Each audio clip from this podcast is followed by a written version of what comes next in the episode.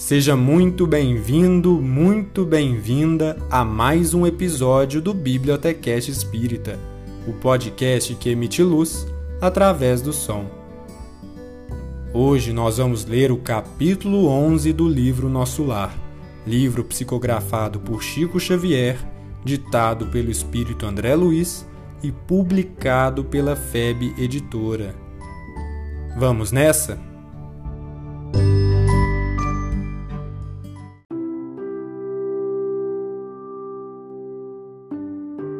Capítulo 11 Notícias do Plano Desejaria, meu generoso companheiro, facultar-me observações diferentes nos diversos bairros da colônia, mas obrigações imperiosas chamavam-no ao posto. Terá você ocasião de conhecer as diversas regiões dos nossos serviços, exclamou bondosamente, pois, conforme vê, os ministérios do nosso lar são enormes células de trabalho ativo.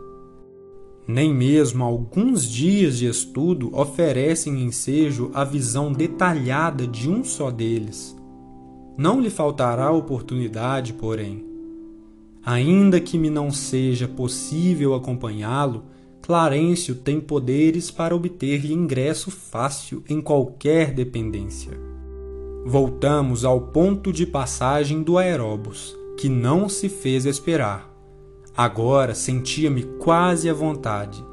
A presença de muitos passageiros não me constrangia. A experiência anterior fizera-me benefícios enormes. Esfervilhava-me o cérebro de úteis indagações. Interessado em resolvê-las, aproveitei o minuto para valer-me do companheiro quanto possível. Lísias, amigo, perguntei, poderá informar-me se todas as colônias espirituais são idênticas a esta? Os mesmos processos, as mesmas características? De modo algum. Se nas esferas materiais cada região e cada estabelecimento revelam traços peculiares, imagine a multiplicidade de condições em nossos planos. Aqui, Tal como na Terra, as criaturas se identificam pelas fontes comuns de origem e pela grandeza dos fins que devem atingir. Mas importa considerar que cada colônia, como cada entidade, permanece em degraus diferentes na grande ascensão. Todas as experiências de grupo diversificam-se entre si, e nosso lar constitui uma experiência coletiva dessa natureza. Segundo nossos arquivos, muitas vezes os que nos antecederam buscaram inspiração nos trabalhos de abnegados trabalhadores de outras esferas. Em compensação, outros agrupamentos buscam o nosso concurso para outras colônias em formação. Cada organização, todavia, apresenta particularidades essenciais. Observando que o intervalo se fazia mais longo, interroguei. Partiu daqui a interessante formação de ministérios? Sim, os missionários da criação de nosso lar visitaram os serviços de Alvorada Nova, uma das colônias espirituais mais importantes que nos circunvizinham, e ali encontraram a divisão por departamentos. Adotaram o processo, mas substituíram a palavra departamento por ministério, com exceção dos serviços regeneradores, que, somente com o governador atual, conseguiram elevação. Assim procederam, considerando que a organização em ministérios é mais expressiva como definição de espiritualidade. Muito bem, acrescentei, e não é tudo prosseguiu o enfermeiro atencioso. A instituição é eminentemente rigorosa no que concerne à ordem e à hierarquia. Nenhuma condição de destaque é concedida aqui a título de favor. Somente quatro entidades conseguiram ingressar com responsabilidade definida no curso de 10 anos, no ministério da União Divina. Em geral, todos nós, decorrido longo estágio de serviço e aprendizado, voltamos a reencarnar para atividades de aperfeiçoamento.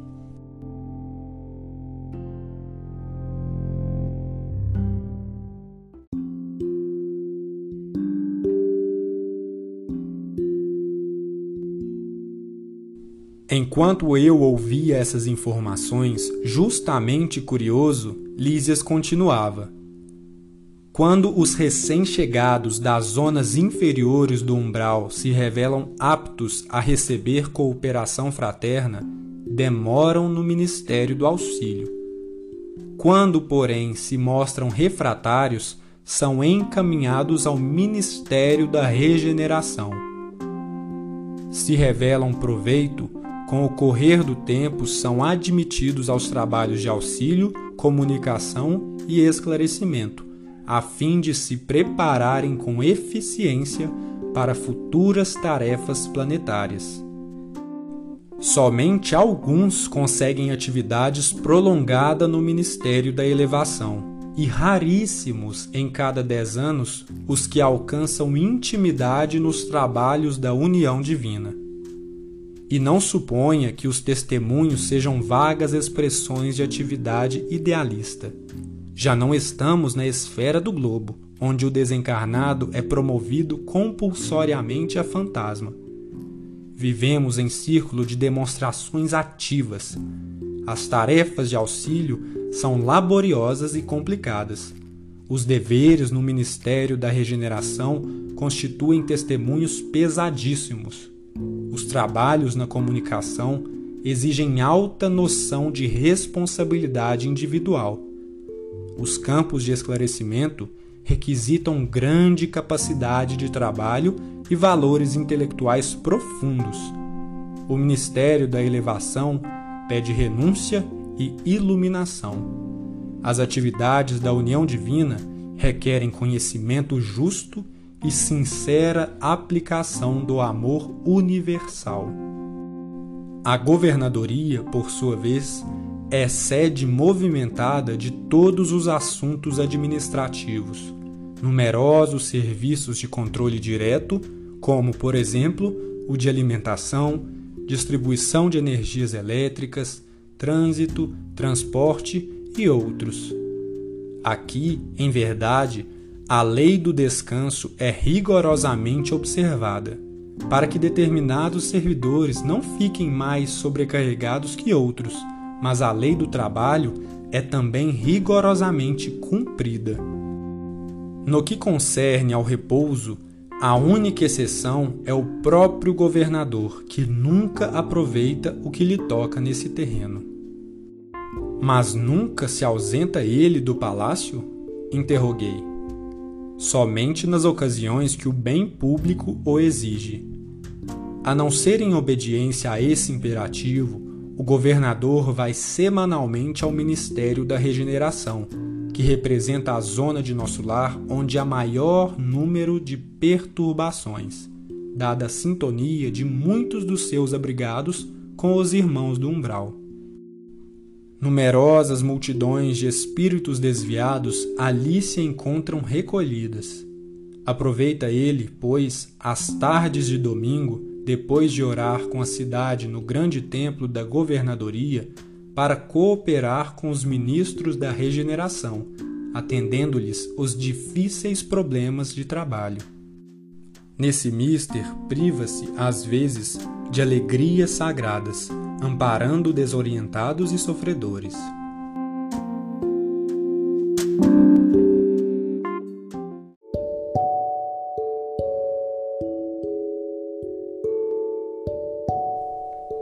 Deixara-nos o aeróbus nas vizinhanças do hospital, onde me aguardava o aposento confortador. Em plena via pública ouviam-se, tal qual observara a saída, belas melodias atravessando o ar. Notando-me a expressão indagadora, Lísias explicou fraternalmente. Essas músicas procedem das oficinas onde trabalham os habitantes de nosso lar.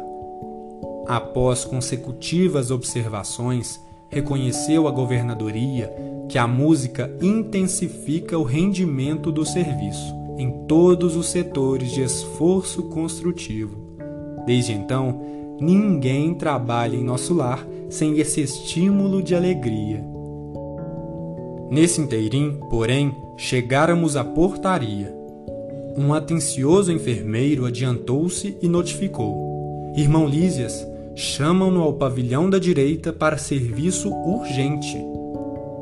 O companheiro afastou-se, calmo, enquanto eu me recolhia ao aposento particular, repleto de indagações íntimas.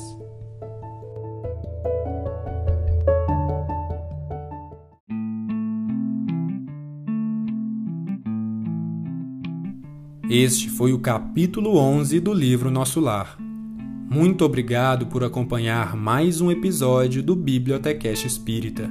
Te espero no próximo. Até lá!